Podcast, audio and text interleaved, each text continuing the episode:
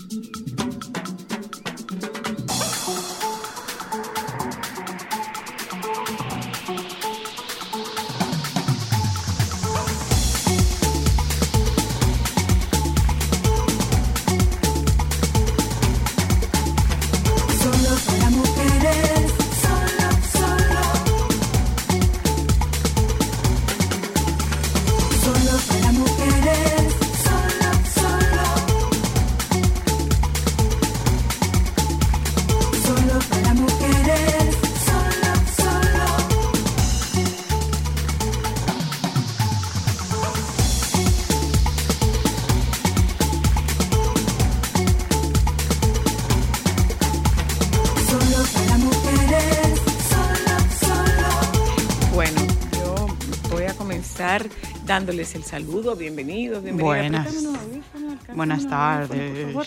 Saludos, oyentes, buenas tardes y bienvenidas. Aquí estamos, estoy solo para mujeres. Hoy es día 8 del mes de... Del rápido mes de febrero, del porque mes va de rápido. febrero. Ah, es ya día lo 8. que yo dije, que enero fue interminable. Febrero es- va millón. Hoy es día 8 del mes de febrero. Eh, les comento, señores. Hoy, pero hubo una que la operaron y se. Ay, dio- se embaló. La operaron y se dio a la fuga. Buen, buen dominicano. Aplica lo que dice Cristal. La, la, la operaron y se dio a la fuga. Una señora a la que le hicieron una cirugía estética y después que le hicieron la cirugía estética, ella se dio a la fuga intentando escapar del hospital privado en el que se había sometido a una cirugía estética para evitar pagar la factura. Está fuerte. Informa eso. este jueves la cadena turca NTV. La mujer de nacionalidad extranjera, pero cuya identidad no ha trascendido, se sometió a una cirugía estética, a una operación de cirugía estética en el rostro en un hospital privado del distrito de Fulia, en el centro de Estambul, asegura la citada cadena. Tras ser informada del coste previsto, se sometió a la intervención que tuvo lugar con anestesia general, pero poco después de despertarse, aún bajo los efectos del medicamento, abandonó la cama y salió a la calle vestida con la bata de operación y la sonda de drenaje puesta. ¿Dónde, la, habrán, ¿Dónde la habrán agarrado? ¿Dónde? No, no sé. Pregunto, ¿dónde la habrán agarrado? ¿Tú sabes que aprendí en TikTok sobre Turquía? ¿Qué aprendiste sobre Turquía? El mayor turismo médico de Turquía, ¿sabes cuál es? ¿Cuál? Los implantes De eh, cabello. de cabello. Ujú, sí. Que en, en los, en los aeropuertos se ve a muchos varones con, unas ban- con, con bandas de pelo. Sí, Eh, pero eso está Yo no teniendo, sabía eso está eso. teniendo muchos problemas. En, ¿El en- qué? Bueno, lo mismo, gente que...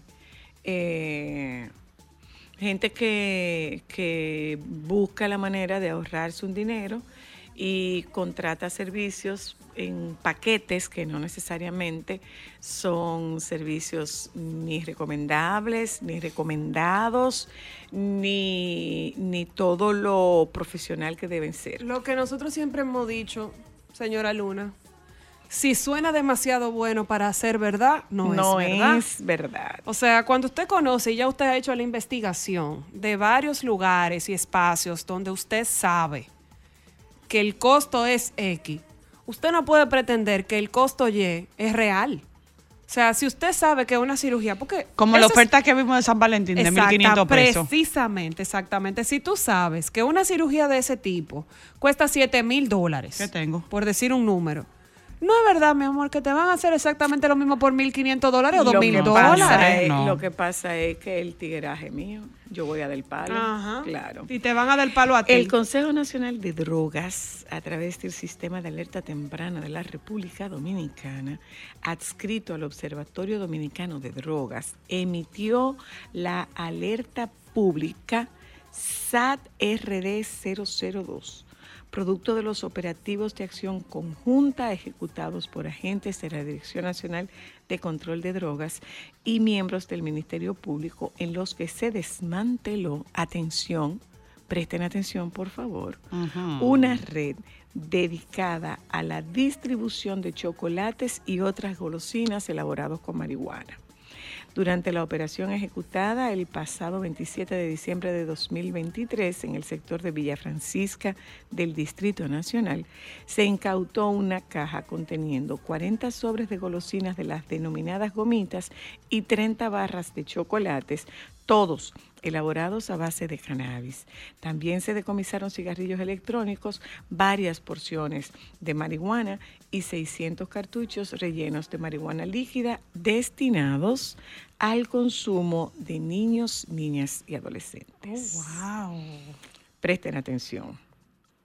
Presten mucha Oh, atención. wow. Sí, sí, sí. Eso, sí. eso está complejo. Temperaturas en Valle Nuevo bajaron a menos 2.1 en Constanza. Entonces, sí, sí hay una masa de aire fría sobre República Dominicana y esto ha provocado una baja en las temperaturas del Parque Nacional Valle Nuevo Constanza.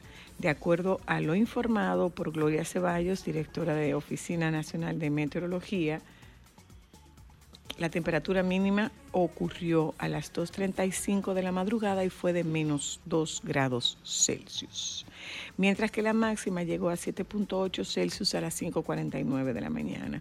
De su lado, el analista meteorológico Jean Suriel aseguró que este ambiente muy frío permanecerá hasta el domingo en la madrugada en todo el territorio dominicano. Abríguense bien en la Estas loma. serán las temperaturas más frías de este año y se desarrollarán en los próximos tres días.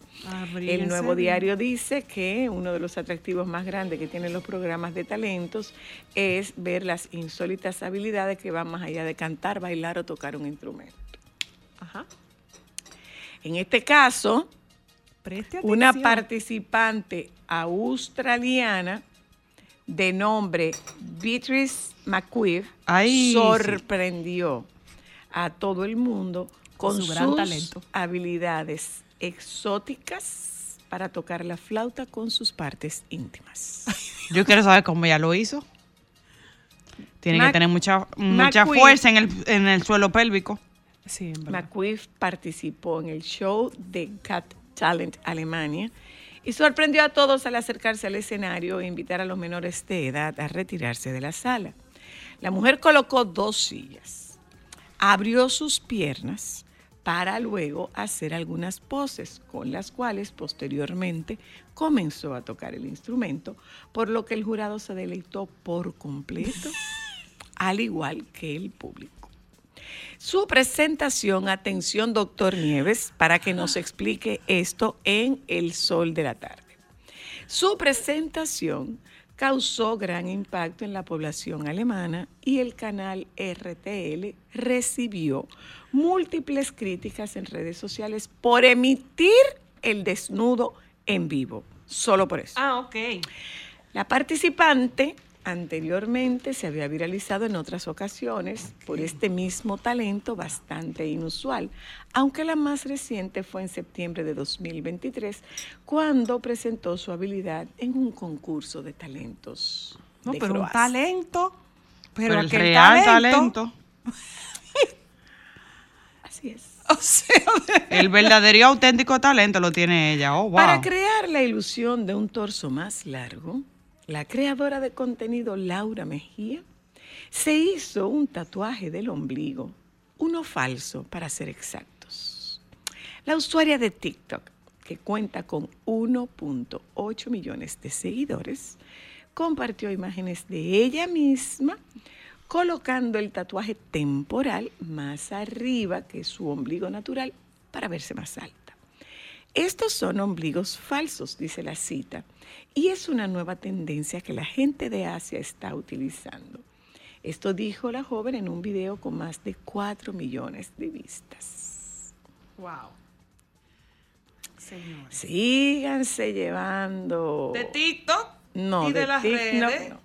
Síganse llevando de redes. Ya tú sabes, se tuvieron que haber vendido todas y cada una de los tatuajes de ombligo. Porque Síganse eso- llevando de redes. Señores, la gente está como muy loca en esta vida. Síganse llevando de redes. Eh, les cuento que eh, a propósito de talentos inusuales, eh, en Tailandia destapan botellas con la vagina.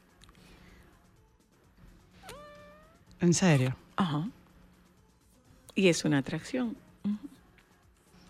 Ya. es Ay, eso me da dolor solo de pensarlo. Bueno, es que, es que yo ni me lo imagino.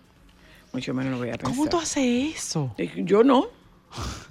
¿Cómo una gente hace eso? Como lo hacen las tailandesas. Como lo hacen las tailandesas. Ay, esas mujeres de verdad ya.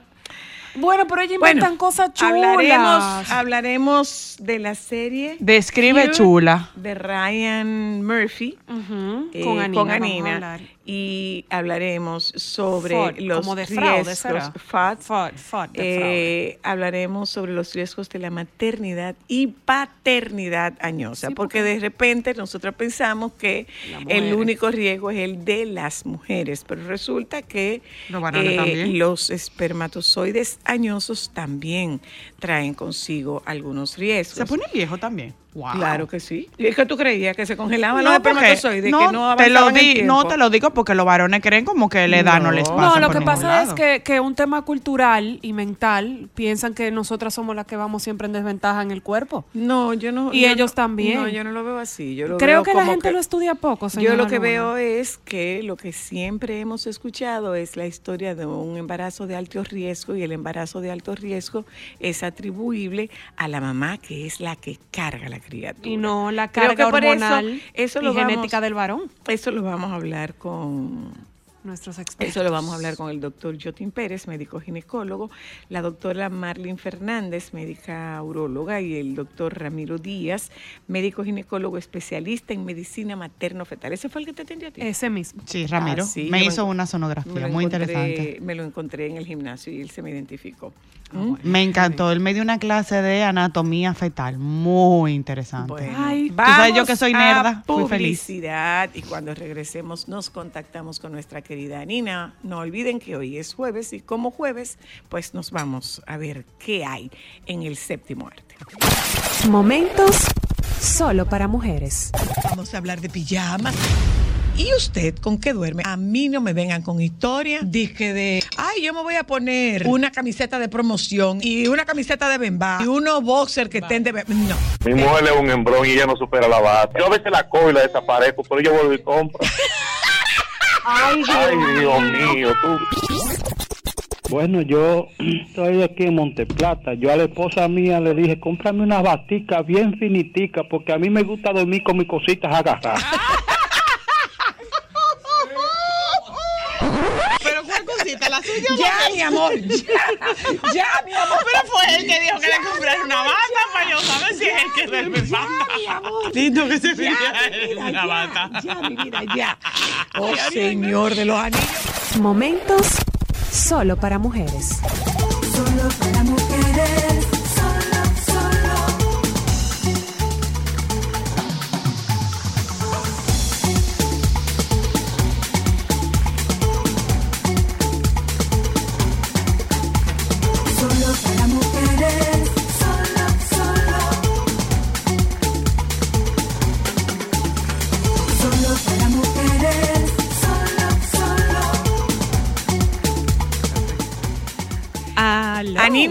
Dear, ¿cómo estás? Hola, ¿cómo están ustedes? Aquí estamos todos bien, gracias a Dios. Estamos ¿Y tú? muy bien.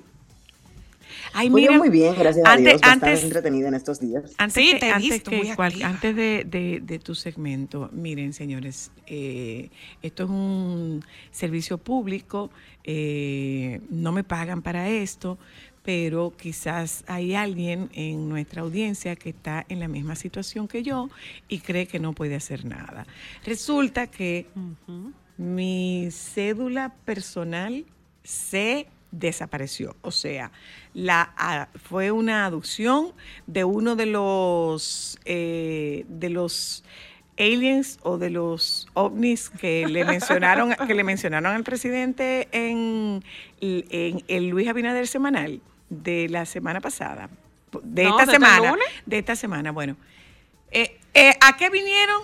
A llevarse mi cédula, porque mi cédula no ha aparecido ni en, los, centros espiritistas. Hemos volteado la ¿Qué casa, pasa? ¿verdad? Que yo pensaba, bueno, como las elecciones están ahí, yo no voy a poder obtener un duplicado. Sí, se puede obtener un duplicado. Sí, usted puede obtener un duplicado. Está a tiempo Sí, todavía. sí, se puede obtener un duplicado. Lo único que tú no puedes hacer es eh, registrarte, cambiar de, No, cambiar de dirección o hacer ningún cambio. Tú no puedes hacer cambio, pero sí puedes hacer un duplicado. Y puedes votar con tu cédula vencida también, porque y- preguntamos eso. y tú puedes eh, ir, hay, hay muchísimos centros de la Junta Muchísimo. en las plazas.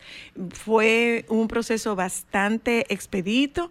Yo fui y pude renovar, no, no renovar, duplicar mi cédula. Lo único que te va a pasar es que eh, te van a poner eh, la fotografía de la cédula que se te perdió. Exacto. La fotografía de la cédula anterior. Es lo único O sea, que va una- a pasar. una fotocopia, Eh, básicamente, de tu cédula. No, no. Te van, te- bueno, un duplicado. Te Exacto, van, te van a entregar, te van a entregar un duplicado, pero sí puedes hacerlo. Yo pensé que como eh, las elecciones estaban tan próximas, me dijeron, no, no, no, el padrón está cerrado por lo que no se pueden hacer cambios, pero sí se te puede hacer un duplicado. Sí. De manera que si usted es como, si usted está en, en la misma lista que yo, que perdimos la cédula, que extraviamos la cédula, bueno, pues eh, sepa usted que puede renovarla. Y en los centros, en los centros comerciales, esas unidades de la Junta Central trabajan hasta, algunas hasta las 9 de la noche. Los puntos GOV es- No, cierran más tarde y se pueden hacer esos trámites también. Y creo que el proceso los, del Es pasaporte bastante también. ágil también. Sí. Yo- Es muy y- ágil. Y, por ejemplo, yo Ya, que pregunté... la Junta no nos paga. Ah, bueno, sí, Pero es fue a eso, fue un punto GOV que tú fuiste, ¿verdad? ¿Qué Anina, es volvemos punto contigo. Punto gov, eh, eh, es como una Yo lo que sé es que yo fui a una oficina de la Junta que hay en 360. Ah, no, es Yo no punto sé si es un punto Volviendo GOV. al tema que nos compete. Anina, ¿tú tienes tu cédula o se te perdió? Si tú supieras que curioso, porque a mí me pasó exactamente lo mismo. Yo pensé que mi cédula se había desaparecido, tal vez llevada por eh, Los ovnis. figuras claro. que no ven en este mundo. No, los ovnis Pero- que vinieron para la semanal. Los ovnis, los claro. Claro que sí, pero, pero sí, me hicieron un duplicado en la junta ya hace, hace un tiempecito. Eh, era, fue durante la junta anterior y luego encontré mi cédula en mi, en mi bulto del gimnasio. O sea, que de repente anda por ahí guardada. Mira, Anina, yo la busqué en el microondas, en el freezer, en la despensa, debajo de la cama. Eh, a mí lo único que me hace falta revisar realmente es la batería del carro. sí, Pero adentro. después, pero después Oh, wow. yo le he buscado en bombonera, yo le he buscado y, y en el tanque de, y en el tanque del inodoro. Pero después, pero después, mi amor, pero después, mi amor, yo le he buscado en lados. cartera hemos y ella no apareció. No, ella yo he no buscado apareció. entre las carteras, yo he buscado en los pantalones, en los vestidos, en las yo le he buscado en todos los lados y ella no apareció. Ya. Yo le estaba Oh, dando, yo le estaba wow, dando bueno. chance a ver si ella quería Se fue de vacaciones. A ver si ella quería regresar a casa, más no quiso. Claro. Y se lo No respeté. quiso, no quiso, se quiso se lo vacaciones. se lo respeté. Ve con Dios, mi niña. Ve con Dios. Muy bien, muy bien. Bueno, Cuéntame, pues vamos a hablar hoy sobre un poquito de, de cine y los comentarios de cine vienen simplemente porque estamos en temporada de premios y tenemos la dicha de tener muchas de las películas nominadas ya disponibles para verlas. Eh, algunas están en las plataformas digitales como eh, Maestro, está Barbie también eh, disponible por ahí, pero en el cine acá tenemos películas como The Holdovers, que es la más reciente comedia del director Alexander Payne, una dramedia, pongámoslo de esa manera. El color púrpura, em, producido por Oprah Winfrey y, y es un musical protagonizado por eh, algunas de las mujeres con las voces más impresionantes y la verdad que, vale la pena verlo. Si vieron los Grammy el pasado domingo y vieron ese homenaje a Tina Turner en el segmento In Memoriam, entonces verán que la protagonista de la historia es justo esa que estaba haciendo el homenaje, Fantasia Barrino, ganadora de la tercera temporada, si mal no recuerdo, de American Idol, Ella es la protagonista también de The Color Purple.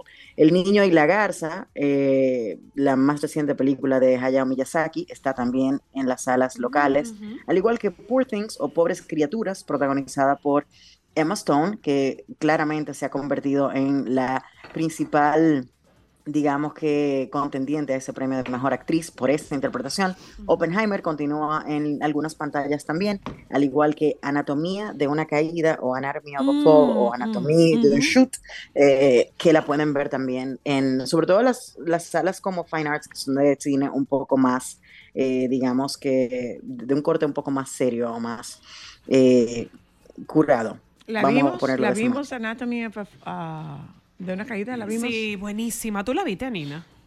No, no la he visto. Tienes que estoy, verla. eh, Tienes que verla. Te va a Estoy un, gustar. un poco atrás con mis películas del Oscar. Solamente he visto Barbie. Nosotros no hemos y visto mucho de. Oscar, tampoco esa solamente. Tenemos Pero que sí ponerla vimos al día. Ay, este fin de. Es un buen fin de. Bueno, Ah, no, mentira. hay, hay que verlas, hay que verlas para, para poder estar informados y, y saber por qué ganaron o perdieron ciertas películas y no llevarnos de las pasiones. Pero vamos a hablar de una serie de televisión, una serie de televisión antológica que está ya en plataformas digitales. Está en la plataforma de Hulu para Estados Unidos específicamente, pero probablemente aquí se puedan encontrar en alguna de esas plataformas. No sé si le está pasando Stars a nivel de Latinoamérica o si va a salir dentro de un par de meses, por- porque es lo que suele suceder.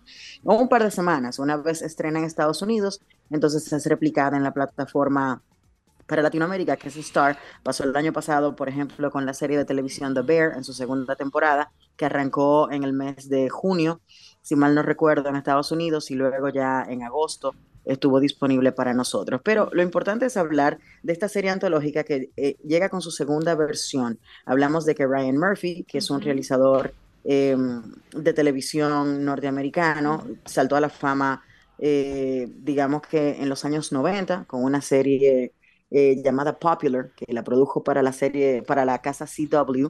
Era una serie de adolescentes bastante, eh, digamos que ligera, eh, y no duró mucho. Sin embargo, él empezó a calar en, en- en Estados Unidos y empezó a producir series muy importantes como Pose, como las American Horror Stories. Y entonces, hace unos años, en el 2017, Sí, produjo su primera serie Feud. Feud significa, digamos que pleito o contienda o, o no sé, pelea en, en- en español y básicamente relata historias famosas de pleitos entre personas. La primera Feud nos presentaba el conflicto que se generó entre dos grandes estrellas del cine norteamericano, hablamos de John Crawford y Betty Davis, eh, que tenían un pleito casado, sobre todo cuando entre las tres tenían tres premios Oscars ganados y entonces iban a protagonizar una película que se suponía que era el gran regreso de una casa productora como Warner y, y ellas eran ambas las protagonistas, no se llevaban para nada bien y ambas protagonizaban Whatever Happened to Baby Jane o qué le pasó a Baby Jane. Y bueno, todo lo que sucedió durante esa producción entre esos dos personajes y la lucha en la prensa, cómo manipulaban la opinión, cómo se metían el pie una entre otra para que la otra quedara mal, eh, porque ambas fueron nominadas precisamente al premio Oscar una vez más para ver entonces quién ganaba y ellas dos hacían hasta lo imposible para una superar a la otra, precisamente por este por este problema personal que tenían y cómo una pensaba que era mejor que la otra. Pero la serie es espectacular. Esa Ujú. primera entrega del año 2017, hablamos de que al día de hoy tiene un 95% de frescura y ambos personajes, eh, John Crawford y Betty Davis, fueron interpretados de manera magistral por eh, Susan Sarandon y Jessica Lang, una No sé, serie de televisión. Pero, pero qué, pareci- qué- qué parecida, eh, eh, me imagino, eh, eh, eh, Goldie. ¿Goldie Hawn mencionaste? No, no, no, mencioné a Susan Sarandon, que interpretó a Betty Davis con esos ojos grandotes. Sí, eso, por los ojos. Es que me fui a Goldie Hawn por los ojos. Me fui a Goldie Hawn por los ojos de Betty Davis. Bueno, ambas ganadoras del premio Oscar, al igual que Jessica Lange, que interpretó entonces a John Crawford, que tiene una de las historias Mm. más extrañas de ujú, Hollywood ujú. en cuanto a su vida personal. Obviamente, sabemos que estaba casada con el dueño de una casa eh, eh, gigantesca de refrescos, ¿verdad? Y entonces eh, luego sus hijos adoptados y todo eso y las historias que salieron tras. Hay otra muy buena película llamada... eh, eh, Mommy Dearest, eh, Mamita Querida, eh, que, que presenta precisamente la historia de, de John Crawford con su hija Cristina. Cristina escribió un libro y luego basado en el libro hicieron una película, es muy buena, la pueden buscar por ahí también. Entonces, eh, lleguemos a esta nueva entrega de Feud. En esta ocasión, Ryan Murphy presenta la historia de Truman Capote, el Mm, escritor que escribió Breakfast at Tiffany's y escribió pues otros libros, eh, In Cold Blood, por ejemplo, esa historia de los asesinatos que sucedieron, creo que fue en Nebraska, eh, durante los años eh, 30, 40, no recuerdo exactamente. Pero en este caso hablamos de eh, Truman Capote versus The Swans. The Swans era el nombre que se le daba a un grupo de mujeres de alta sociedad de Nueva York eh, que se reunían constantemente y tenían como una pequeña, digamos que una pequeña mafia entre mujeres poderosas de la élite neoyorquina. Hablamos de que es- esta eh, entrega de Feud tiene un cast impresionante. Así como vimos a una Jessica Lange y a una Susan Sarandon, aquí nos encontramos, Wow. escuchen con quiénes. Con el actor Tom Hollander interpretando a Truman Capote. Eh, recuerden que Capote tuvo su película eh, biográfica llevada al cine y fue interpretado, fue hecha por dos realizadores diferentes. Una fue protagonizada por Toby, eh, no recuerdo el apellido de Toby, un actor inglés que hizo un trabajo excepcional. Y la otra fue interpretada por Philip Seymour Hoffman, fue la última película que hizo eh, digamos que importantísima antes de su muerte. Eh, y es un, un personaje que es bastante, digamos que controvertido y con una personalidad muy peculiar, este escritor. Y bueno, Tom Hollander lo interpreta en esta versión del personaje. Pero el, el elenco de mujeres está protagonizado por mujeres eh, fuertes, poderosas, que en algún momento fueron muy famosas en Hollywood y quizás en este momento no están en, en lo, en lo más alto de la, de la cúspide de su popularidad, pero sí son grandes actrices. Hablamos de nominadas al Oscar, hablamos de ganadoras del Oscar. Y aquí tenemos a Naomi Watts, Mm. Eh, actriz australiana que conocemos de muchísimos proyectos, incluyendo Mulholland Drive, aquella película que ustedes detestan. Eh, Calista Flockhart eh, también está protagonizando. La detestamos, la de Ali- de, de Ali McBeal. Está Molly Ringwald, que fue una actriz muy famosa en los años 80 por haber protagonizado las películas de... eh, ay, Dios mío, de... de- mm, se, me, se me fue el nombre del director. Bueno, películas como Pretty in Pink, Sixteen Candles, fue protagonista también de... em, de... Ay, Dios mío. Wow, se me fue el nombre de ese director tan famoso. Eh, vamos a hacer gimnasia. Wow. Vamos a Bueno, hacer pero no gimnasia mental. Vamos a hacer gimnasia pero mental. mucha. No, la verdad estoy un poco cansada y eso se refleja en mi incapacidad de llegar al nombre que ando buscando. Pero bueno, está Moni Ringwald, está Diane Lane también. Por tu incapacidad, Eh, no, por tu, eh, eh, por tu capacidad limitada o reducida, porque incapaz no eres. Tú Limitada verás, o reducida. te va a pasar gracias. mismo, tú tranque, te va a pasar lo mismo que con la cédula. Muchas gracias, gracias, gracias era por lo que yo quería saber. decir. Excelente, excelente, me encanta. Bueno, pues continuando con el elenco, eh, tenemos a Diane Lane, a quien me imagino que ustedes recuerdan de películas como Unfaithful, que fue de las últimas más o menos que hizo. También estuvo protagonizando Superman. Estoy tratando de dar como películas que son más reconocidas eh, que las películas que, que conocemos. Eh, pero eh, también está Demi Moore, espectacular como Mm, siempre mm. en este cast y la actriz Chloe Sevigny. Yo creo que Ryan Murphy tiene una cualidad muy interesante como director y es que él es fan de todas estas personas y le encanta traerlas a sus proyectos, quizás para darle nueva vida o Muy eh, bien. que la gente reconozca un poco el trabajo que han hecho estas personas en años pasados, pero el elenco está bastante nutrido y todas estas mujeres que están interpretando eran mujeres muy poderosas. Hablamos de, por ejemplo, la esposa del presentador de televisión Johnny Carson, eh, la que era la- una de las hermanas, bueno, la hermana de Jackie Kennedy Onassis, antigua eh, primera dama de Estados Unidos, eh, la esposa también del presidente de CBS en Nueva York en ese entonces, eh, la esposa también de un director muy famoso de, de cine, y todas estas mujeres que básicamente eran la crema de la crema de la sociedad neoyorquina de esos años, Ay, eso hay eh, que verlo. tenían una vida mm, muy curiosa, muchos chismes, hicieron unas fiestas espectaculares y hay una en Bueno, específico bueno. es el baile blanco y negro, que fue lo que provocó todo este problema, considerando que Truman Capote era escritor y él se mezclaba también con todas estas personas. Quizás la manera en la que él expuso ciertas cosas pudo haber provocado el problema. Entonces es esta presentación de todas estas mujeres contra Truman Capote lo que se está presentando en esta nueva entrega de Feud. Muchísimas gracias a Nina querida. Que encuentres, no, que encuentres los nombres. Yo estoy, Gracias. yo estoy resignada mira, a que ya no yo encontraré la cédula. Te Yo, dije. lo- yo lo busqué. Yo lo busqué porque yo, ten- yo tengo que yo tengo que acordarme del nombre de este caballero. John Hughes es el nombre del director que me faltaba. Un Gracias. besito, Anina. Beso para ustedes, Vámonos a mucho. publicidad. Ya volvemos. Señores, envejecen los espermatozoides. Porque nosotras creemos que el tema de eh, riesgos por embarazo añoso es exclusivamente de nosotras las mujeres, pero eh, las dos las dos fulanas que se juntan, ¿qué? ¿Hay algún problema con la diferencia de edad? Ya volvemos. Solo para mujeres, solo, solo. Momentos solo para mujeres. Saludo a todo el que dijo febrero. Sorpréndeme. una vecina de cabina dijo febrero, sorpréndeme. No, yo tenía ayer redes todavía- llenas de febrero, sorpréndeme. Perdón. Estoy lista para ti. y la están buscando todavía. Dígame usted, ¿cómo lo vivió? a mí me agarró en el sorbo del café. Tú puedes saber que ahí tú estás como tranquilito, llevándote la, la, la tacita a la boca. Increíble. Yo los temblores tengo que estar pendiente, porque yo pocas veces lo siento. Sentí esto. Ahora, esposa mía tiene una fobia a un temblor. Eso no tiene mamacita. Y si sintió algo que se movió, yo tengo que ir a buscar a ella. En una ocasión tembló la tierra hace un tiempo. Que de verdad yo me, por un lado, vamos a decir, me sentí el hombre más contento del mundo por la sencilla razón de que eso me reconcilió. Porque esa mujer me abrazó, que yo tuve acotado. Yo tuve Aguanta ahí, espera, espérate, bebé. Espera un momento. Perdón, perdóname. Perdóname. Perdóneme un momento. No me interrumpan, por favor. No, no me interrumpan. Repite eso, mi amor, por favor. Repítelo, Oh. bebé. Repítelo, Oh. amor.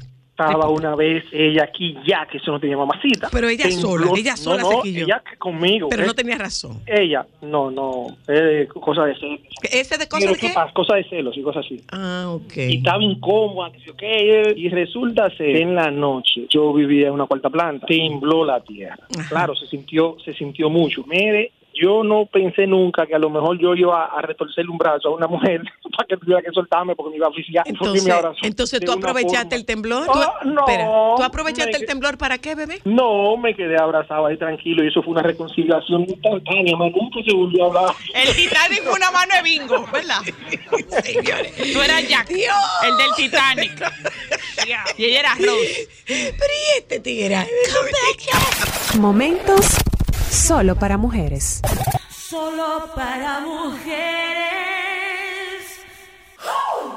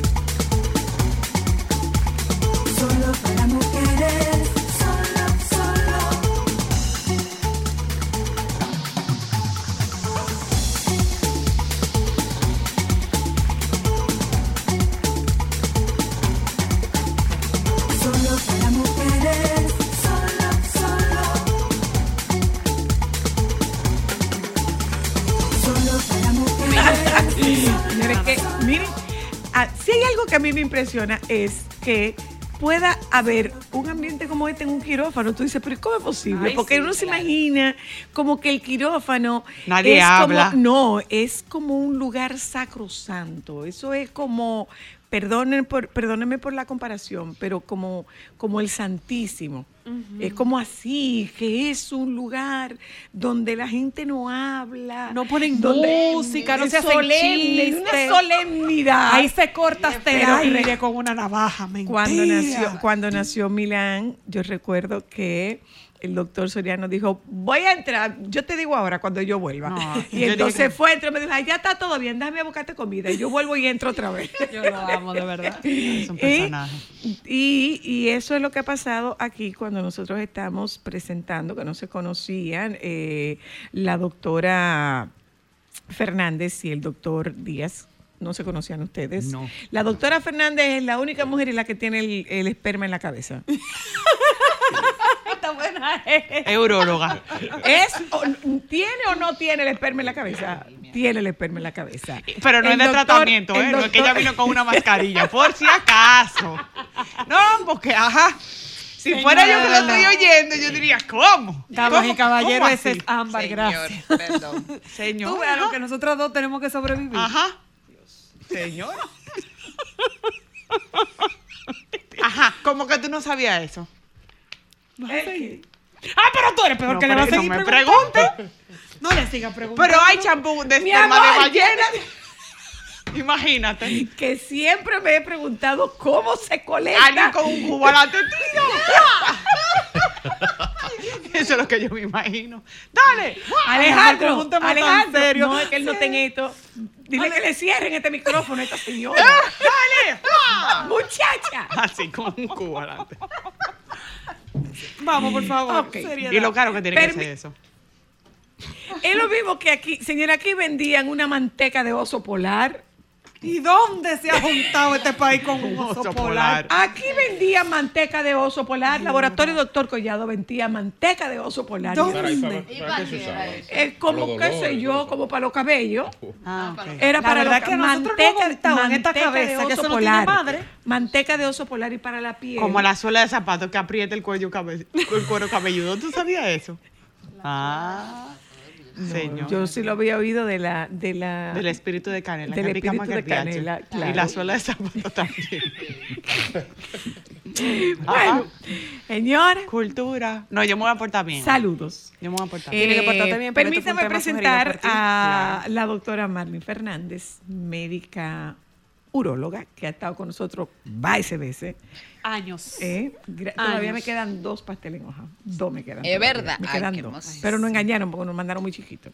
Dios Eh, el doctor, él prometió comportarse. Ay, Él el prometió comportarse, Jotin. el doctor Jotin Pérez. Eh, Jotin Pérez, eh, ginecólogo, y el doctor Ramiro Díaz. Por favor, compórtense para que no lo espanten. Ah, Ramiro. El doctor Ramiro Sí, Díaz, no lo ya. ginecólogo, especialista en medicina materno-fetal. A mí hay que desbaratarme qué es eso. Eso como de la NASA. Medicina materno, ginecología materno-fetal. No, y cirujano fetal. Ciruja- no, yo soy. Es más fácil lo de cirujano fetal. Se entiende más. Pero lo de medicina materno-fetal, ¿qué es eso?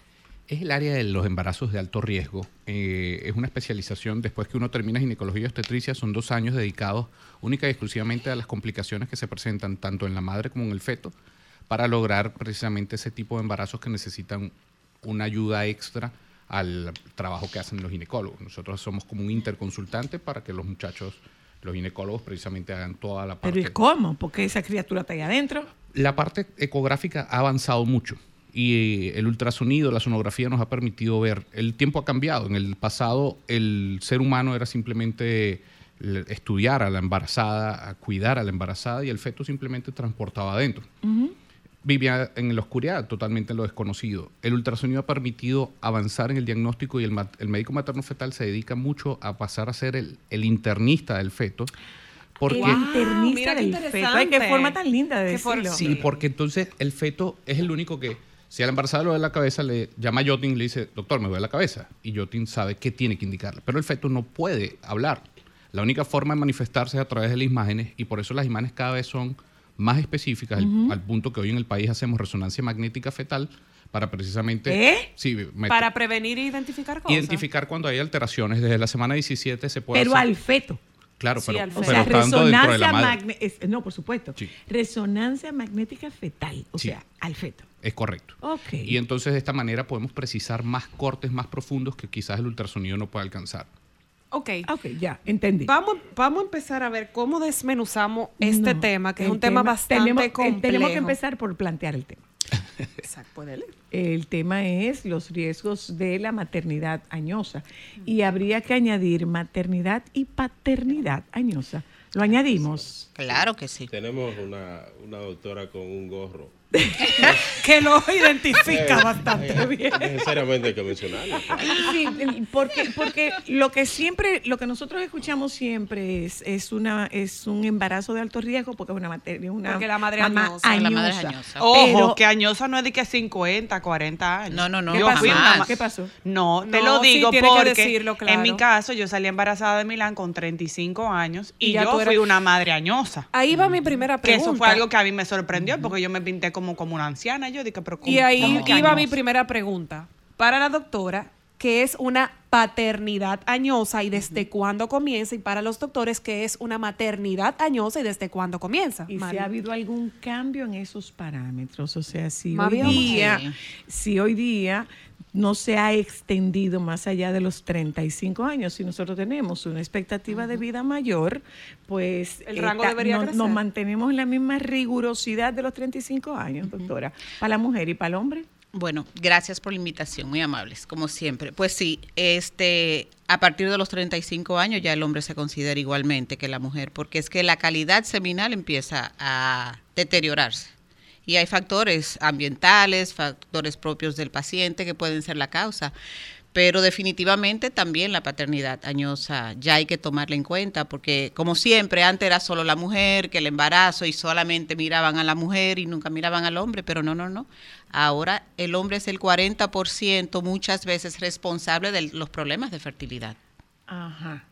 Y en el caso de elevar el nivel de riesgo de ese embarazo, ¿qué incidencia tiene el aporte, el aporte Masculino. seminal? Entonces, ese deterioro, esa mala calidad seminal va a impedir muchas veces que logre fecundar el óvulo y otras veces si logra fecundar, pues que terminen en aborto, porque la calidad espermática no es adecuada. Ok, Ah, no tiene tú. nada que ver con conteo, estamos hablando de calidad. Calidad, sí, calidad. ok. Ujú. ¿Qué puede afectar la calidad espermática, doctora? Bueno, ¿Cómo hay- se puede afectar sí. y cómo se puede manifestar esa afección? Claro, hay factores asociados, eh, factores ambientales, por ejemplo, que la- el estilo de vida de ese hombre, tabaquismo, alcoholismo, obesidad, esos son eh, probablemente principales causas de que esa calidad seminal se deteriore. Hombres que están muy expuestos a Mala tóxicos, ajá, pesticidas, tóxicos, ese tipo que también afectan la calidad espermática. Y claro, un hombre sedentario, un hombre que no hace ningún tipo de ejercicio, de actividad Que no se física, cuida. que no o se esos cuida. hombres que tienen el ritmo invertido, que son estos hombres que trabajan de, De noche, y madrugada, porque el, el sueño debe tener alguna Claro. algún tipo de impacto en la calidad. Claro,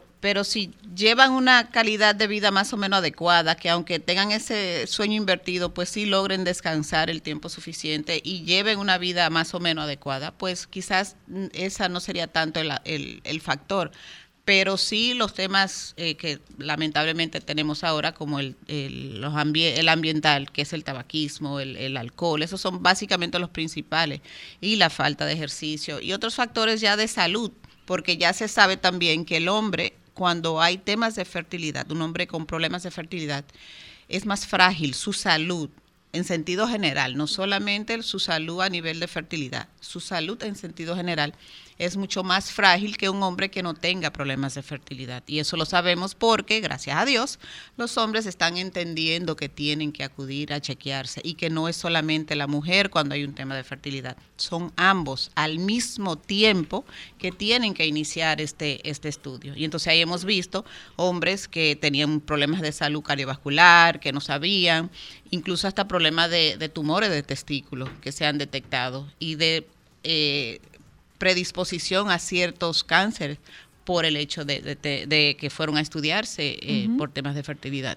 O sea que el hombre infértil es mucho más frágil que un hombre que no lo sea. Y en el caso de la mujer, doctor, yo te- 35 años, sigue siendo la, la edad eh, promedio, la edad por encima de la cual se considera una paciente como gestante añosa o gestante antépata, como también se ¿Eh? se- es un término. En paz descanse. Sí. Ay, eso Pero suena como un hay- boche. hay- hay hay eh, protocolos o guías de manejo de fertilidad que la consideran eh, 40 años, pero eh, globalmente son los 35 años de edad. Aquí el tema de la, de la característica del espermatozoide cambia mucho, pero la calidad de los óvulos de la mujer no, no, no representa un cambio, o, o la vida de la mujer no, no tiene un cambio que afecte la calidad del óvulo como tal porque la mujer está programada, diseñada con una cantidad de ovocitos para, toda su vida. Exacto. Si vienen dañados, vienen de fábrica. Para toda desde su que vida. tú naciste. Ah, no se deterioran. No se deterioran eh, eh, más que por un, un- un tema de, de agotamiento de un ciclo natural. Comienza a disminuir la reserva ovárica porque ya se Que ya liberaron la la, pieza mayoría. están Y- dañándose. y- exacto. de- por Ahora, el, vida. el factor del espermatozoide sí eh, eh, influye mucho en la calidad del embarazo como tal. La. Ah. la paciente... Ah, pues entonces el problema no es de nosotros. La paciente sí, bueno, hay, no, hay- no, en alteraciones. yo lo que pienso que, que el doctor está diciendo, o sea, que el hombre sí tiene, tiene una incidencia mayor de lo que pudiera Correcto, pensar en, en, correcto. termi- o sea, en, en temas de término del fruto de ese embarazo. Correcto. La mujer sí, hay factores de riesgo, pero que complicarían el embarazo. Ramiro bien pudiera hablar de eso, de, de- de embarazo de alto riesgo, eh, pero que son, son eh, eh, factores que van a afectar el desarrollo del bebé. No la, la, No la- no la no la- gestación, no la no el- fecundación, exacto, no en el proceso. Aunque hay alteraciones cromosómicas que se dan por la interacción del espermatozoide y el óvulo, que, que en conjunto sí pudieran dar a patologías eh, eh, posteriores. Eh, produ- producción de abortos, por ejemplo. La mayoría de los abortos son por, por alteraciones cromosómicas, pero ahí no podemos determinar qué, eh, si fue el espermatozoide Ujú. fue el si óvulo fue el que óvulo. produjo la, la alteración. Yo tengo Pero, ahí una perdona, pregunta para el doctor eh, el- Ramiro. El, tema aquí, doctor, es que de alguna manera, y, y a- ahí me meto yo como, como terapeuta, porque cuando se producen, bueno, hemos romantizado las, las situaciones, por ejemplo, de niños con síndrome de Down, eh, niños con trastorno del espectro autista. eh, frecuentemente la culpa, el señalamiento va hacia la mamá. Y le da de la madre. Eh, pero de repente ocurre que, o sea, no hay, no hay- no hay responsabilidad de nadie. Quizás no debiste haberte embarazado y lugar, tener, tener a una paciente con esas características y con ese, con ese, no con ese disgusto, con esa, con ese trastorno en su estado de ánimo, es bastante complejo y complicado. O sea, yo no debí, quizás si yo hubiera, yo- me dijeron, me dijeron y yo no escuché. Entonces, que esta participación sirva de alguna manera para liberar a esas mujeres de ese, de ese sentimiento de culpa. Que de por sí, yo recordando el embarazo de Mateo, eso que, de Milán, perdón, eso que tú dices, a mí me mandaron a hacer eh, ecografías diferentes por el tema y unos estudios de, eh, de genética que a mí, te digo que a mí me daban un miedo, precisamente por eso, porque a las mujeres nos dijeron después de tal, fal- eh, de tal edad los problemas Pero de síndrome cuando- son mayores y eso Pero eso- cuando, eso cuando, le dan, mucho. cuando le dan un diagnóstico a esta mamá, o sea, ustedes en sonografía ven que viene un bebé con síndrome de Down y esta mamá se echa la culpa. Esta mamá se echa la culpa. Entonces, eh, si nosotros seguimos con este tema de la, de la que era- por lo que me refería a la romantización de eh, que solo que Dios solo da hijos especiales a madres especiales no es tan romántico ¿eh? y hay un tema de, de pasarse la pelota de un lado para el otro. Este papá puede entender que es culpa de la mamá y esta mamá tiene, puede entender que es culpa suya, cuando realmente la culpa no está en ninguno de los dos lados porque no hay culpa. Correcto. Lo que sí, lo que sí es un hecho es que después de los 35 años, las gestaciones añosas tienen mayor probabilidad de riesgo de muchas patologías Y entonces, ¿qué está, relacion- pasando, pero ¿qué está relacionadas pasando? con el ¿Qué embarazo. está pasando, por ejemplo, en, en, en Europa? Que las mujeres están embarazándose en Europa 40, 40 y pico de años, doctor. Para la mayoría de esos embarazos, donde allí sí está bien desarrollado, o sea, está más desarrollado que nosotros, la mayoría son, son embarazos subrogados. Sí. Son con conservación o criopreservación. Ah, ok, ok. Yo, entonces, eh, retomando mi pregunta, esta pregunta es para el doctor Ramiro, porque según lo que yo he podido investigar y he leído bastante sobre el tema, lo, lo más difícil no es conseguir embarazarse. O sea, en, en la tecnología está muy avanzada en ese sentido, pero sí cuáles pueden ser genéticamente hablando las consecuencias o las cosas que pueden pasarle a una madre añosa. O a un feto. O a un, bueno, específicamente a la madre en, su- en, en todo su periodo de embarazo y en el producto final. O sea, ¿cuáles, ¿cuáles son esas condiciones que le va a pasar a un embarazo después de los 35 años? ¿Y cuál es el- el- el- la carga del estrés? No olvidemos la carga del estrés porque hasta, hasta que no nazca esa criatura, yo no sé si vino bien o no vino mal, o vino mal. Sí, eh, voy a tu pregunta, pero voy a hacerte un recuento de algo, fíjate. Como muy bien lo dijo la doctora. Mira, el problema es que los conceptos tienen que actualizarse. El doctor Jotin pertenece a la FIGO, que es la Federación Internacional de Ginecología y Obstetricia en el mundo. Pero en el año 1958, hace 64 años atrás, fue que se puso el concepto que era de mayor de 35 años. Tenemos que cambiarlo. Tenemos que cambiarlo, porque la, la mujer está saca- teniendo el primer embarazo a los 38 años y el segundo a los 40, como bien dijo la Claro, doctora. porque estamos evolucionando. La mujer está buscando un momento de logros profesionales, logros académicos, estabilización económica, los cuales yo estoy totalmente de acuerdo, porque tú no vas a venir a traer un bebé A pasar trabajo. a pasar trabajo. Y a pasar trabajo Y así, tú. y así sucede también igual que el hombre. Además que el hombre mentalmente madura más tarde que la mujer y por eso estamos teniendo padres Más viejos. Más viejos. Añosos.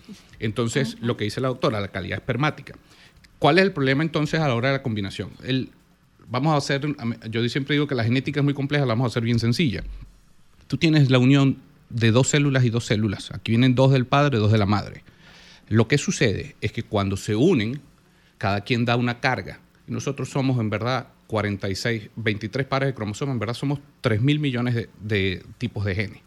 Pero cuando esto se une, si alguien pone uno de más O uno de menos, ahí o uno de menos, problemas. sean las monosomías. Si se pone uno de más, sean las famosas trisomías, que dependiendo donde se den el cromosoma, Es un síndrome es diferente. un síndrome de Down si es en la 21, es un síndrome de Edwards si es en la 18, es un síndrome de Patot si es en la 13. Ahora, ¿culpar a la madre? No, porque el padre también tiene su parte. Segundo, nosotros tenemos que, el problema es que si ya tú retrasaste tu, Maternidad y no es retrasarla, es planificarla, que son dos términos bien distintos. Porque entonces es muy fácil culpar a la madre. No, ya va. Tú como padre también planificas tu paternidad. porque los padres no van con la doctora antes de hacer un intento de embarazo para saber que su calidad espermática esté debidamente correcta. Hay muchísimos hombres con varicocele que no lo saben. Porque yo soy varón y se supone que si hay Y no defecto, el defecto es femenino. No, Exacto. entonces- se supone que el defecto ¿La infertilidad es o sea, femenina? no, no solamente eso. el deterioro, el deterioro es el tuyo. Eh, el, El de la eh, mujer. Cuando digo el tuyo me refiero al de la mujer y nos acaba de explicar eh, eh, Jotin diciéndonos que no, no, no, es que la calidad de esos óvulos es la misma calidad. Lo que va deteriorándose es la calidad del esperma, no es el de tu óvulo. O Porque sea- tú naciste con todos los óvulos que tú vas a entera. utilizar a lo largo de tu vida. Pero la diferencia está, y tal vez diga algo extremadamente tonto, y discúlpeme, nosotras no vemos los óvulos. El hombre tal vez al ver una eyaculación entiende que eyaculación es que hay espermatozoides sí o No, sí. pero no, no puede ser así hasta que no lo llevas a un microscopio. Hay criterios precisamente ustedes de contagio. Claro. motilidad y todo eso. Entonces, aquí hay que hacer una parte anal- y concientizar a la población que si usted ya se casó, así como se casó, y usted va a buscar embarazo, usted se tiene que estudiar, porque tú no sales, eh, conociste a tu esposa y le dijiste, ¿será que tú tienes un problema en el riñón? Porque si no, no nos casamos y no nos tomamos la cerveza. La gente se conoce, se enamora y listo. Claro, claro. Pero sí tiene que tener la capacidad y la integridad de decir, vamos a analizarnos antes de buscar un bebé para tener un, Para, evitar saber los cómo problemas. que lo que pasa Es- con ¿Qué es, Eso lo debía que, ser. qué es lo que pregunta precisamente Carl. Entonces, viene la parte, ¿cómo puedo saber o sospechar? Estudiándose ambos. ¿Cómo puedo diagnosticar? Decía muy bien Ámbar, les mandaron a hacer una serie de estudios que no son, no, cualquiera va con miedo. Todo el mundo tiene un factor de riesgo. Yo siempre pongo el ejemplo de Michael Schumacher. Michael Schumacher fue siete veces campeón del mundo, iba a 250 kilómetros por hora todos los domingos y una vez al año esquiaba. ¿Dónde se trayó? Esquiando. Entonces siempre No el factor de riesgo está. Está lo que se llama riesgo a priori, mi riesgo por edad. Ok. Mi riesgo por edad es este. Una mujer a los 35 años, ¿por qué se pone el corte de los 35 años? Porque hay tres puntos de corte para calcular el riesgo. Lo que esté por debajo de 250, es decir, mujeres que puedan salir 250 veces embarazadas en un año y sale embarazada, todo lo que está por debajo de 250 es alto riesgo. Lo que está entre 250 y 1000 es riesgo intermedio. Esa la vigilas. Y la que salió con más de 1000, es decir, tiene que salir más de 1000 veces embarazada ese año para que ese bebé tenga una alteración, se considera bajo riesgo. ¿Para qué se hacen las pruebas? Las pruebas tienen una Ahí tasa. están las adolescentes. Incluso los adolescentes, las adolescentes van a entrar en bajo riesgo, pero de bajo riesgo se escapan del- de los tres síndromes más comunes. Pero la- los síndromes de Turner no importa la edad, las gastroquisis no importa la edad, los defectos de espina bífida no importa la edad, importa la alimentación. Entonces, estamos torturando, estamos culpando, estamos sintetizando a la que está planificándose para ser mejor madre. Claro. A la que sí se planificó, a la que sí buscó tener su, su estabilidad, a la que sí se pudo estudiar, a la que no podemos seguir culpando a la mujer por su edad. Y todo el mundo se tiene que analizar. Es entonces un estigma, doctor. Por supuesto que es un Es estigma. Un estigma. La sociedad Y- choca. Y, hago, la interrupción, hago la interrupción a partir de eh, en octubre yo estuve en un taller que impartía el Sloan Cancer Center sobre aquí lo, lo impartían aquí para un grupo de terapeutas y terapeutas familiares. A mí me permitieron participar y eh, hablábamos de un término que se le pone al cáncer que hace todavía más pesada la carga y es el, el término de catastrófica. Y resulta que no todo el cáncer es catastrófico. Pudiéramos hablar de crónico, entendiendo por crónico lo que es edad, tiempo. Entonces, esto, esto sería un tanto similar a lo de lo catastrófico, lo de alto riesgo, bien podría ir de la mano con lo catastrófico. Claro. porque sería como un embarazo catastrófico. O puede que no pase Y- nada y en el alto como- ¿Qué riesgo. sería un embarazo catastrófico? Como bien eh, menciona Ramiro, eh, hay síndromes, hay alteraciones que independientemente de la edad, como quiera, van a aparecer. O sea, hay patologías propias del embarazo, como eh, los trastornos hipertensivos, diabetes, eh, eh, prematuridad, que aumentan el riesgo, claro, muy bien, después de los 35 años de edad, pero para eso existe lo de consulta preconcepcional. O sea, consulta preconcepcional que pudiera muy bien ser, como menciona Ramiro, tanto hombre como mujer, y ahí se pueden detectar riesgos o se pueden determinar riesgos que tiene la paciente que en un futuro va a quedar embarazada y comenzar a trabajarlo desde ahí. Pero eso que tú hablas, por ejemplo, tú puedes eh, darte cuenta si un embarazo va a terminar en un bebé prematuro. Hay factores de riesgo que sí. Pero otros pueden llevar. ser sorpresa Y que son no factores que no están, Bueno, y son porque- factores que no están vinculados yo a la edad. Yo recuerdo No, que la doctora Marlin siempre ha dicho, y siempre lo hemos visto, que, en- que en, en la medicina, dos es dos no, nunca va a ser uno, aunque quisiera Dos ser. y dos no son cuatro. Exacto, dos y dos no, no son cuatro. Yo tengo una pregunta para la doctora y para los doctores. ¿Se pudiera hacer, existe algún estudio que pueda decirme a mí si la mezcla genética mía y de mi pareja puede eh, terminar en un producto que tenga malformaciones genéticas o no hay forma de Yo saberlo? creo que eso se hace en Estados Unidos. Aquí también se hace. Las muestras ya se toman en el O sea, país. antes de yo embarazarme, yo puedo saber Claro, si, si hace- pudiéramos Si tener algún problema, si somos compatibles. Claro, y se hacen test de portadores para saber la- el bienestar del padre, el bienestar de la madre. Y se hace incluso hasta cuando ya tú sabes tan sencillo, tipos de sangre.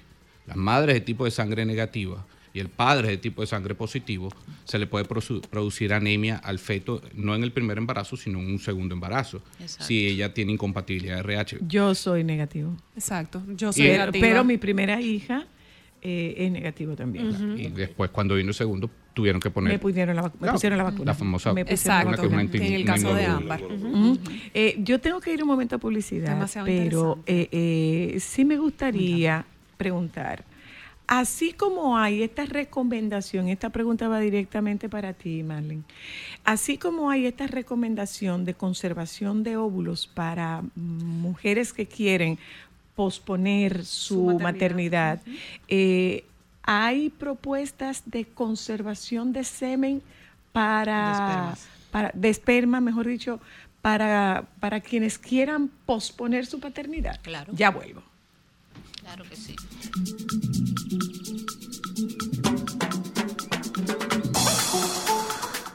Solo para mujeres. ¿Dónde eres?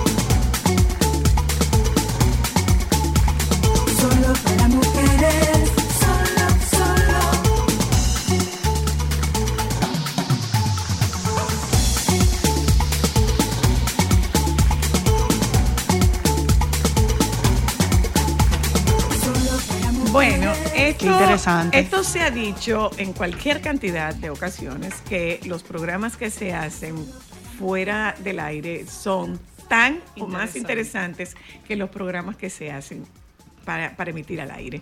Eh, nosotros tenemos esta tarde un tema bastante interesante que ojalá si ustedes tienen alguna inquietud, pues que utilicen nuestro teléfono que es el 809-540-1065.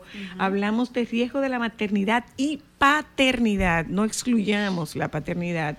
Riesgo de la maternidad y paternidad dañosa, el doctor Jotin Pérez, médico ginecólogo, la doctora Marlene Fernández, uróloga, y el doctor Ramiro Díaz, médico, médico ginecólogo, especialista en, ma- en medicina materno-fetal. Yo tengo una llamada y había dejado una pregunta. Así como nos sugieren, o se sugiere que se, que se óvulos. preserven óvulos, se sugiere que se preserve esperma también. Buenas, aló. Aló. Buenas. Te escucho. Hola. Hola, hola. Ah, soy la muy interesante programa, gracias. Gracias. Soy la, eh, con respecto a la esterilidad, yo tengo de cerca una persona que hizo la vasectomía porque estaba siendo infiel con su esposa. Entonces, la, la muchacha tenía 20 años, la, la de la esterilidad, y él se hizo la vasectomía. Nosotros le buscamos el urólogo, mi profesor yo le hizo la vasectomía. Después, con el tiempo, esa muchacha tiene 43, él está casado con ella, dejó la otra pareja y la engaña. Ella cree que es estéril, la está engañando. Gracias. Wow. Qué bárbaro. Oh, wow. Qué bárbaro. Ella cree que ella es estéril. Y el estéril es, es el Wow. que se hizo la vasectomía. Qué O bueno, no es estéril. Wow. No, exacto.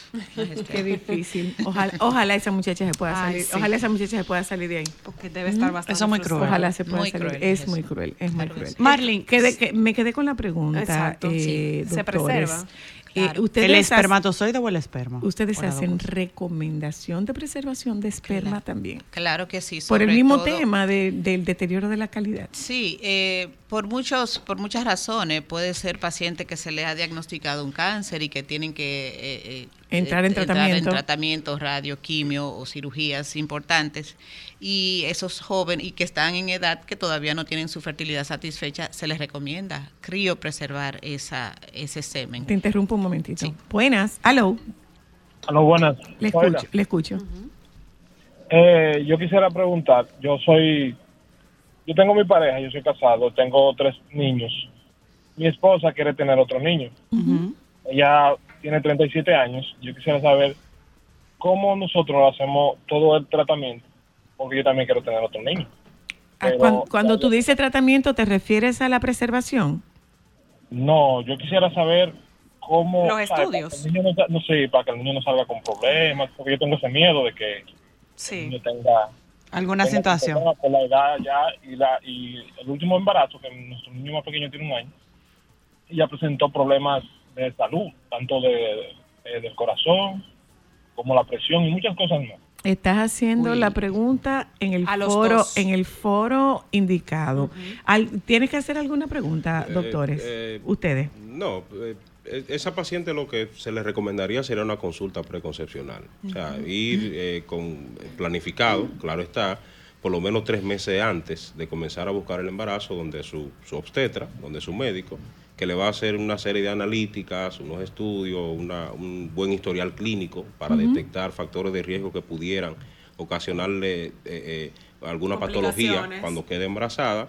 De hecho, se mejora mucho la alimentación o se trata de mejorar la alimentación para evitar eh, patologías que tengan que ver con deficiencias eh, eh, nutricionales también. Y esa paciente, eh, eh, el riesgo, 37 años, el riesgo o la posibilidad de llevar un embarazo a término es bastante alta, pudiera, pudiera lograr. ¿Satisfecho con esa respuesta? Ahora vamos con Ramiro. Porque Sí, gracias. Mira, y de este lado, mi recomendación, que una vez ustedes tomen esa decisión, eh, háganse acompañar de un profesional de, de salud mental, porque el tema del impacto de, del estrés eh, es bastante importante. ¿Ok? En el Y- caso y es, tuyo, perdona, y es un embarazo que, como ellos están diciendo, tienen la preocupación. Esa preocupación puede tener una incidencia en ese embarazo. Hola. Di- dime. Yo tengo una pregunta, Ramiro. Cuando tú vas a hacer la sonografía y tú ves algo extraño, tú lo observas, lo dices de una vez, eh, hay que darle seguimiento. O sea, ¿cómo es el proceso? Porque para mí, cuando una mujer está embarazada, la única vez que uno ve a su hijo es a través de una sonografía. ¿Cómo es, cómo tú te das cuenta que puede haber algún problema propio de la edad? O desde que tú ves el historial de la paciente, ya tú sabes lo que tú vas a buscar. Cuando uno ve la edad, lógicamente hay el paciente que pasa al grupo de alto riesgo por el- la parte etaria. Eso, como muy bien decía la doctora Zoila, quizás cambiar la palabra estigma por es un criterio, pero no estigmatizar que una vez le tienes que poner Ya, en de una vez vas a tener un alto riesgo. Y No, te ya- lo ponen en el folder. no, y Riesgo. yo creo que yo creo que, yo creo que le hacen hasta un favor. rojo. No, pero yo creo que le hacen hasta un favor porque en el favor no de que se estrese, en el favor de que la van a vigilar más De de, más- cerca. más- porque al fin y al cabo, eh, lo- si ustedes analizan su grupo de amigas mayores de 35 años que han tenido bebés, cuántas en porcentaje han estado sanos y cuántos han estado mal. Y te vas a dar cuenta que los porcentajes son, son menores. ¿Por qué? Porque han tenido buena vigilancia, se han hecho todos los estudios. Entonces, desde la semana 9 nosotros tenemos en sangre ya un 5% de concentración de células de- del feto que está dentro, que te puede decir a través de una muestra de ADN con 99.7% de precisión si viene con trisomía 21, 18, 13, es decir, síndrome de Down, patado y síndrome de Edwards, lo cual te adelanta muchísimo trabajo. Segundo, cuando llegas a al estudio ultrasonido, vuelvo al ejemplo, a todas las tienes que ver por igual como, como con todos los ojos, con todas las alertas. Lo único es que cuando a un parámetro se sale, que lo llevas al cálculo de riesgo, que para eso hay software que calculan cálculo de riesgo, que son los. Fetal Medicine Foundation, lógicamente el software al ver la edad... Esos son los percentiles. Es- edad los no sé percentiles están en muchas cosas, en la translucencia nucal que la medimos, pero están en el peso, están en muchas cosas. Todos nosotros estamos medidos en percentiles. Es decir, lo que es el percentil que es lo normal entre 10 y 90. Todo lo que está entre 10 y 90 en el peso es normal. El que se sale 90 es muy grande, el que está por debajo de 10 es muy pequeño. El hecho es que todos estos cálculos te, tú sumas y haces un diagnóstico final. ¿Por qué? Porque hay muchos falsos positivos. Entonces, Mm. ¿qué es lo que sucede? Volvemos a la época del COVID. Todo el que estornudaba tenía COVID. No, ya va. Hay gente que tiene alergia. Necesitas analizar todo y no de una vez pon- le explicas, que es COVID. exacto, le explicas a la madre La las lepra probabilidades, las probabilidades, le explicas los riesgos, pero haces los exámenes complementarios porque como muy bien dijo y, precisamente nosotros en nuestro equipo de terapia fetal tenemos un psicólogo Claro. porque esto es prepararme antes de la cirugía, prepararme para después que mi bebé eh, nazca y preparar saber si mi bebé va a sobrevivir a la cirugía. Entonces, siempre el acompañamiento psicológico tiene que ser en ambas partes, porque cuando no hay una cosa más difícil para una madre, el 90% de los embarazos son normales, 9% se complican desde el punto de vista materno, 1% se complica desde el punto de vista fetal. Pero Que es súper bajo. es súper bajo, pero para una madre El escu- 99% tiene el mismo miedo de que Claro, tenga es- ese problema. escuchar que su bebé viene con algo, viene con una emoción, viene con, una inspiración, viene con una alegría. Un niño siempre es una, es, es una alegría en casa. Entonces, siempre hay que tener todas las herramientas para poder dar diagnósticos definitivos. Y segundo, ser muy consecuente a la hora de explicar al Eso, paciente eso, sobre y, todo ser, eso. y Sobre ponerse todo mucho de ese lado.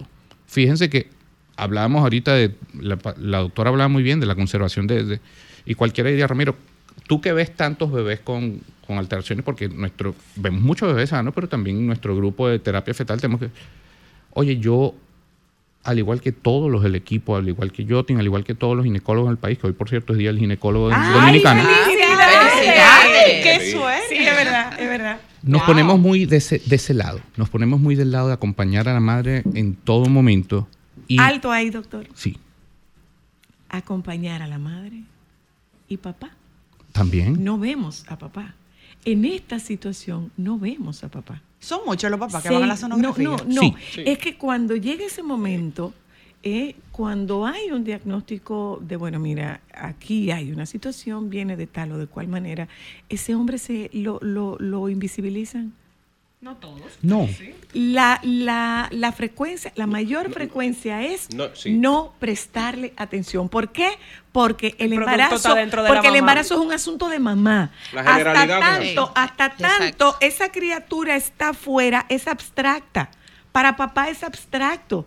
Hasta que está afuera. Porque papá no lo ve. Perfecto, estamos de acuerdo, pero desde el punto de vista cultural, desde el punto de vista de costumbre, desde el punto de vista familiar, ponlo desde, ponlo desde la acera que tú quieras, pero no miramos para allá. Es como cuando nace el bebé y no miran a mamá. Todas las visitas son para el bebé, todo el mundo quiere conocer al bebé, pero no mira cómo está mamá de cansada o no mira las necesidades de mamá. Las necesidades de papá son ignoradas cuando hay un diagnóstico de un problema en un feto. Bueno, yo creo que varía, ¿no? Por lo menos nosotros, nuestro equipo de trabajo, siempre inmediatamente que vamos a dar una noticia, siempre por costumbre, tiene que estar papá, tiene que estar agarrado de la mano de mamá. ¿Y qué es lo que sucede? Por más que sea, hay padres que pueden ser muy fuertes como pueden ser más débiles incluso que la propia madre. Él no tiene permiso para manifestarlo. No, y lo manifiestan. A veces, qué No. bueno, qué bueno, pero culturalmente no existe el permiso y qué Lo bueno que, en que su pasa- grupo ustedes miran hacia donde ese hombre. Sí, lo que pasa es que ahí viene una parte donde nosotros quizás tenemos que cambiar paradigmas en el hecho de que Eso. decimos que la sociedad es machista, que la sociedad, eh, que la sociedad es feminista. Ha, ha- ha habido toda esa guerra. Yo creo que en verdad nosotros lo que tenemos que hacer es apoyar a ambos.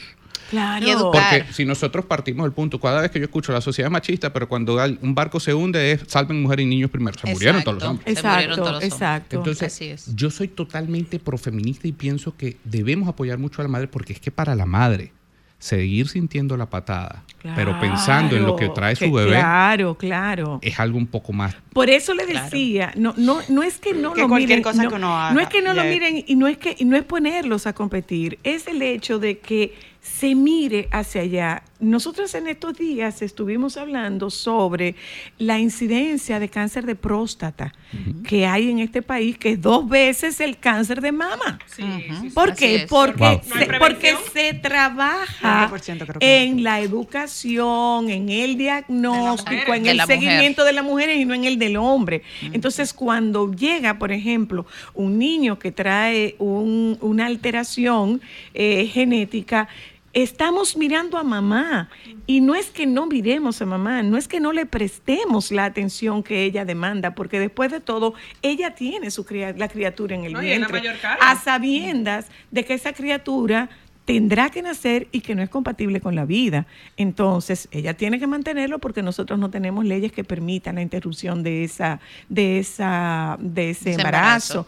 Entonces, ¿qué pasa con él? Cuando a un papá le dan un diagnóstico de un niño con trastorno del espectro autista, particularmente autismo en grado severo, ese, lo que pasa por la cabeza de ese papá, entre la negación, la rabia y todo lo demás, pero no le prestamos mucha atención. Entonces, es como, es como la invitación a que miren para donde está ese hombre que está, que está padeciéndolo también, que lo está, lo está padeciendo sin duda. Hola. Hello. Buenas tardes, Zoila. Le escucho. Buenas tardes. Le escucho. Sí, do- dos preguntas, Zoila. La Adelante. primera, eh, actualmente tengo 41 años de edad y me gustaría saber si la calidad de mi esperma eh, podría verse afectada por la edad. Y segundo, si no tengo planificado tener hijos, eh, porque no tengo hijos, dicho sea de paso, este año o tal vez el año siguiente, se recomienda que yo congele los espermas. Ok. Dele, doctora, que eso es suyo. Bueno. Eso no se ve muy bien, ¿no? Dele, doctora, que eso es suyo. verdad, verdad. Bueno. Bueno, obviamente eh, hemos Qué buena estado, llamada. Sí, hablando desde el principio que sí, que la edad paterna tiene eh, incidencia en esa calidad espermática y en ese futuro bebé pudiera ser.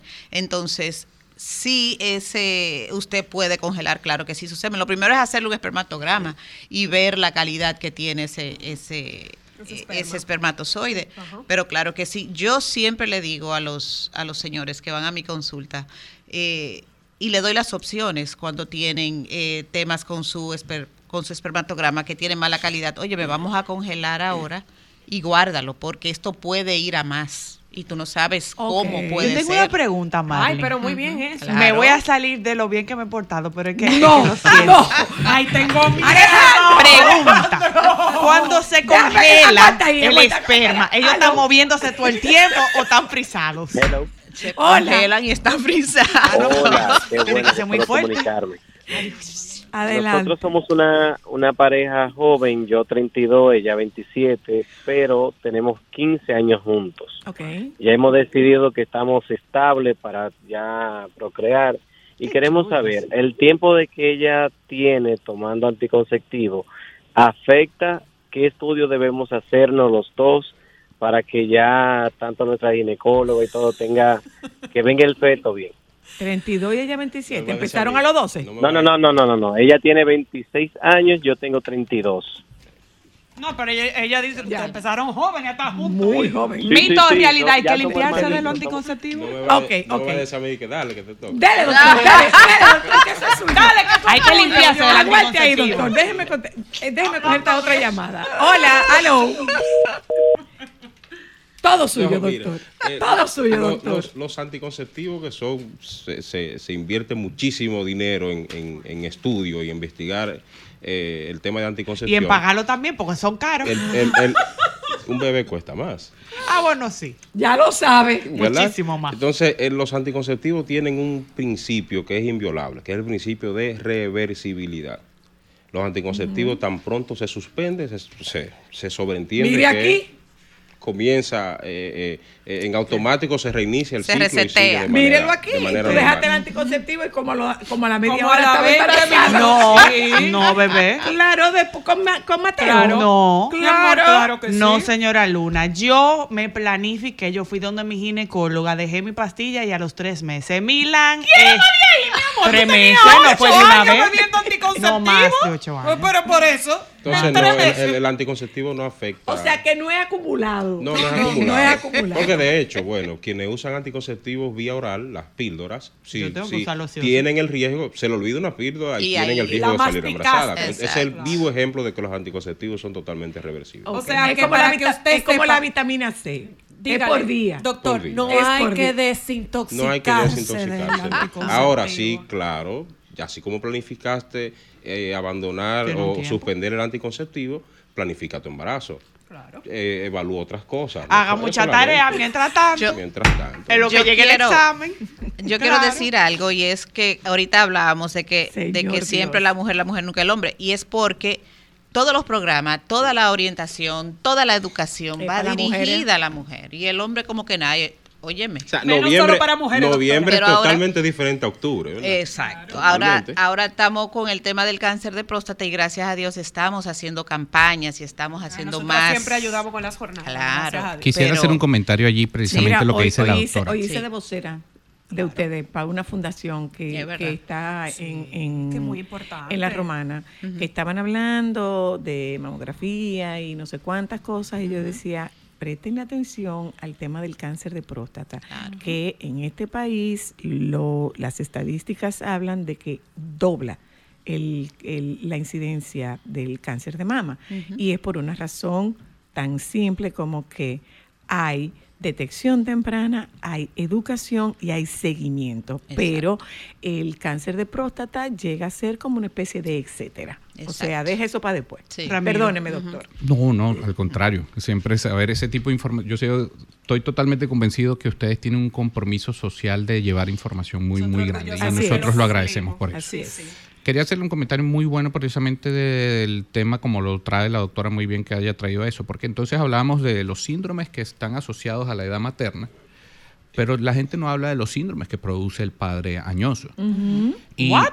Claro, Primero, Claro. padre añoso. que el padre añoso produce síndrome. Claro, el padre añoso y la doctora muy bien lo sabe, los niños con mayor volúmenes de casos de hipospadia son de padres ¿Quién añosos. es esa? ¿Quién Lo- es la hipospadia? hipospadia es cuando, eh, lo va a explicar mejor ella. Esa parte se La- la deja usted para yo, Exacto. yo regreso al... Claro, claro, no, la, la, ¿Le da hipo? la uretra, que es el conducto por donde el hombre orina, no termina adecuadamente en la punta, en el glande, como debe de terminar, y entonces se queda a mitad de camino, y más o menos para que tengan una idea, esa es la... Que la tengo para decir que la primera Ay, vez que a mí me hicieron una sonografía, yo llegué diciendo, mami, hasta la uretra le vi a Milán. Porque me la enseñó. No, porque me- cuando Ramiro me hizo esa sonografía, que fue larguísima, Ay, pues yo soy curiosa, te pregunté precisamente eso. Déjame porque- preguntarle, no me la habían- déjame preguntarle, déjame preguntarle a Marlene, porque el martes, estando la doctora Luna aquí, llamaron para hacer una pregunta. eh, el término no me lo sé, por favor, dilo tú, que es sangre en, la en el esperma. Hemospermia. Hemospermia. Hemospermia. Si puedes darle respuesta a, a- esa persona que pidió que le hablaran un poco sobre la hemospe- hemospermia. Hemospermia, sangre en el semen, que es algo que da mucho miedo, asusta al hombre. Pero la realidad es que en la mayoría de las veces es algo que le ocurre al hombre alguna vez. Como en su contaminación, vida podría y- ser que se pueda contaminar, que se rompa no, algún no, no. vasito. No, no, exacto, sí, pues son, eh, la mayoría de las veces no es nada malo, pero sí hay que estudiar, hay que ver qué, qué está pasando, porque eh, esa sangre viene de algún sitio, entonces eh, se le hacen estudios al hombre, pero generalmente no pasa nada, pero llegan muy asustados porque ver sangre en el semen da mucho miedo. Entonces, eh, lo importante es que el hombre entienda que vaya, que acuda al, al, al urólogo, que se hace la investigación de Y dónde no lo van a tratear. Y no lo, no necesariamente. No lo van hay a tratear. Mira, cada no vez que yo necesariamente. oigo Perdón, espérense, Ramiro. Hola, no perdona, necesariamente. Hola. Buena, buena, ¿me oyen? Perfectamente. Eh, sí. Ok, gracias. El, el- el doctor que estaba hablando del espermatograma, mire, eh, yo no sé si ya lo, eh, eh, con La modernidad. La doctora, la doctora, cosa. la doctora. La doctora, si ya cambió, pero mire, hace como unos 35 años, yo fui donde mi médico y me mandaron a hacer un esperma- espermatograma. Pero donde voy es que él me dice a mí, vaya donde la secretaria, asistente, que le dé un vasito. Y entonces me dice, ya entre ahí. Y yo, pero ven acá, ¿por qué? ¿y esto así? Como Sin un vinito, sin A mano pelada. Coño, a mano pelada. ¿Y qué usted quería? ¿Un guante?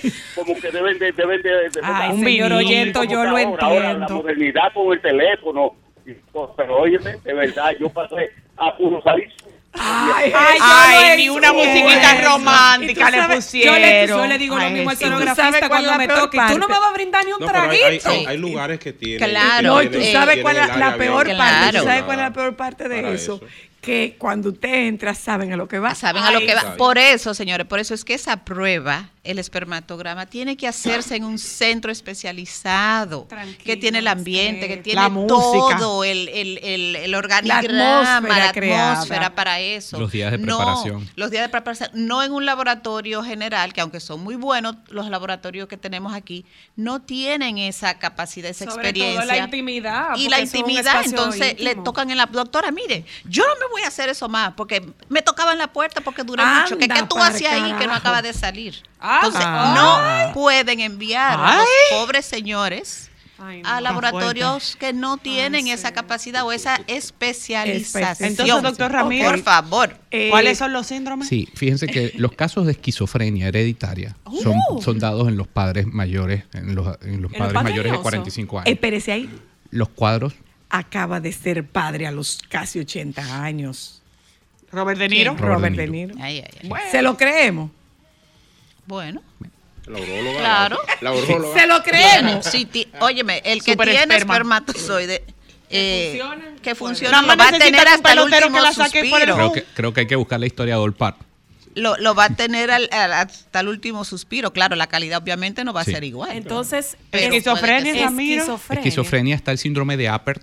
El síndrome de Apert, eh, los craneosinostosis, los bebés con enanismo, se dan también en los padres mayores.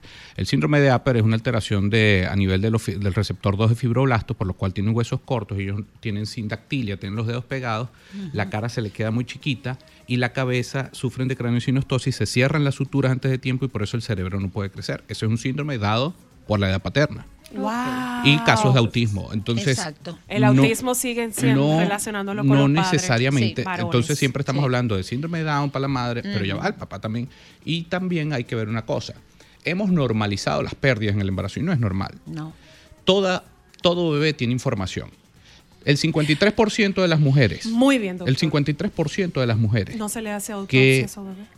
En edad fértil, en cualquier momento de su vida, tienen una pérdida durante el momento de su vida. Muchas pensaron que era una regla que se tardó en llegar o algo por el estilo. Pero el 80% de los embarazos que se pierden antes de la semana 12 tenían un problema genético. Así es. ¿Qué hemos hecho nosotros en el país?